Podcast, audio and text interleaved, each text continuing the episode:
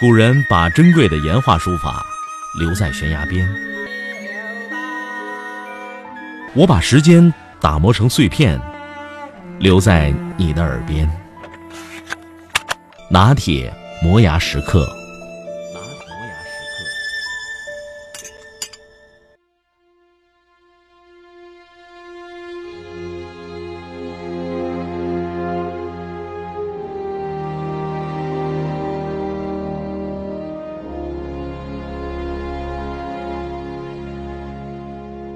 那是一九四一年的冬天，那一年，第二次世界大战的战火在熊熊燃烧，全世界都在流血，在遭难，在呻吟，在挣扎。那年的冬天特别的寒冷。一九四一年的十二月，那是滴水成冰的季节。美国首都华盛顿的街头。到处都是厚厚的积雪，结冰的路面走上去很滑。快到圣诞节了，可一点都看不到圣诞节的气氛，人们都匆匆忙忙的赶路。夜已经很深了。美国原子弹之父一个人在空落落的街上执着，他不知道要到哪里去，也不知道该去干什么。他不想回家，尽管家中那样的温暖，还有他的爱妻在等他。他真不知道该如何面对罗斯福总统。为了向罗斯福总统讲明什么是原子弹，什么是原子，什么是原子核，什么是核裂变，他真的已经黔驴技穷了。这位伟大的总统在核物理方面的知识为零。他无法让总统明白，一颗原子弹怎么会有那样不可思议的杀伤力？一颗原子弹怎么会有几万吨 TNT 炸药的威力？一颗原子弹又怎么能够毁灭一座城市？又怎么能一下子杀死几十万人？而这一切又都不是科学幻想，战争不容幻想。他无法让总统明白什么叫冲击波，什么叫光辐射，为什么原子弹的爆炸会带来核污染，核污染能存在多少年？他无法让总统弄明白，为什么原子弹的爆炸能形成几万、几十万摄氏度的高温？那温度已经达到了让玉石俱焚、毁灭一切的太阳内部的温度。总统莫名其妙的神情已表明不胜其烦，而且疲惫不堪。不要说总统，他自己也是讲的口干舌燥、疲惫不堪了。他整整讲了四个小时，总统显然什么都没有听明白。想要总统为他的曼哈顿计划拿出钱来，而且是百亿美元的巨款，绝对没有可能。对于一九四一年战时的美国，多少钱都不够花。经过几年的努力，Robert 奥本海默已经拥有了一切。全世界一流的科学家，包括爱因斯坦，都在他的麾下。能搜罗到的，他都已经吸入收入囊中。研制出可供实战使用的原子弹，所有的技术问题都已解决。实验室阶段。已经结束，可要开发并制造出能够投入战争中去、决定战争进程甚至战争胜负的原子弹，还差得很远很远。他急需百亿美元的庞大经费和至少十万人的投入。这一切，没有总统的支持是不可能的。如果拿不到这笔钱，他将功亏一篑。到最后一千米倒下，所有的心血都将付诸东流，他将无颜面对这个世界。他还有一个机会，也许是最后一个机会。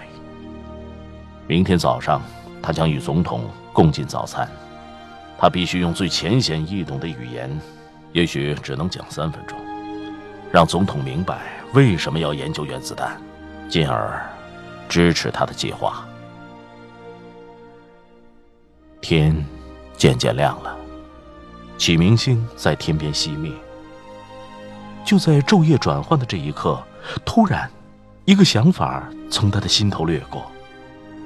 也许这就是被人们称作灵感的东西。他一阵窃喜，啊，有救了！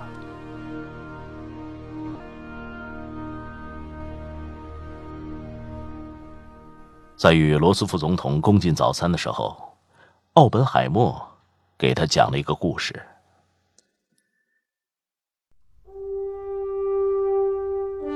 一八零四年十二月，拿破仑加冕为法兰西皇帝，史称拿破仑一世。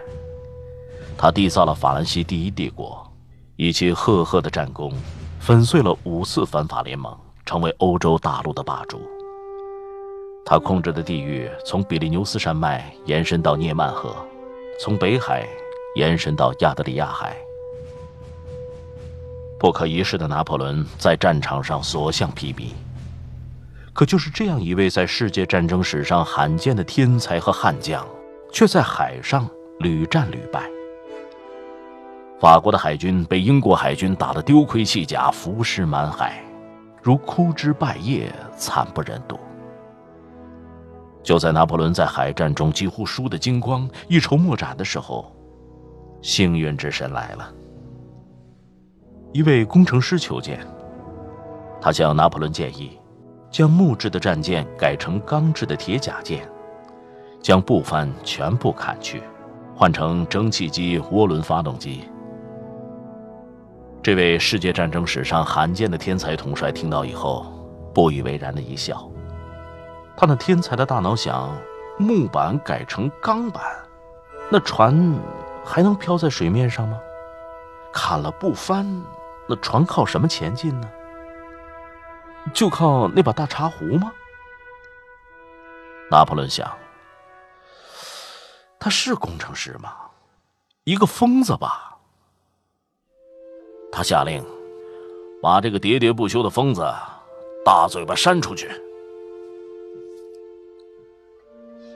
拿破仑可能永远都不知道。他犯下的是一个什么样的错误？如果他听了这个喋喋不休的疯子的话，历史将因此被改写。他也不会在战败之后被孤零零的囚禁，并困死在一个小岛上。听完了这个小故事，总统一声未吭。过了一会儿。就在奥本海默完全绝望的时候，总统看着他的公文包说：“ 我不会下令把你这个喋喋不休的疯子大嘴巴扇出去的，把你的报告拿出来吧。”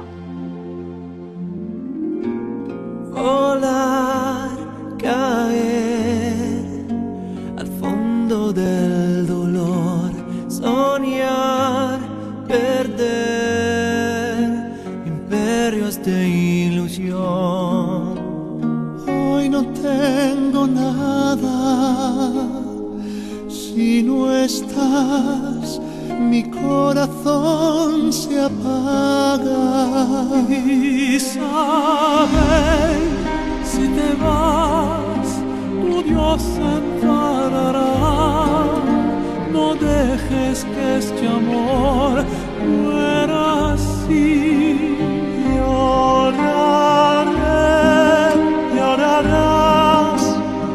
en soledad, tú vuelve a mí, yo te haré feliz.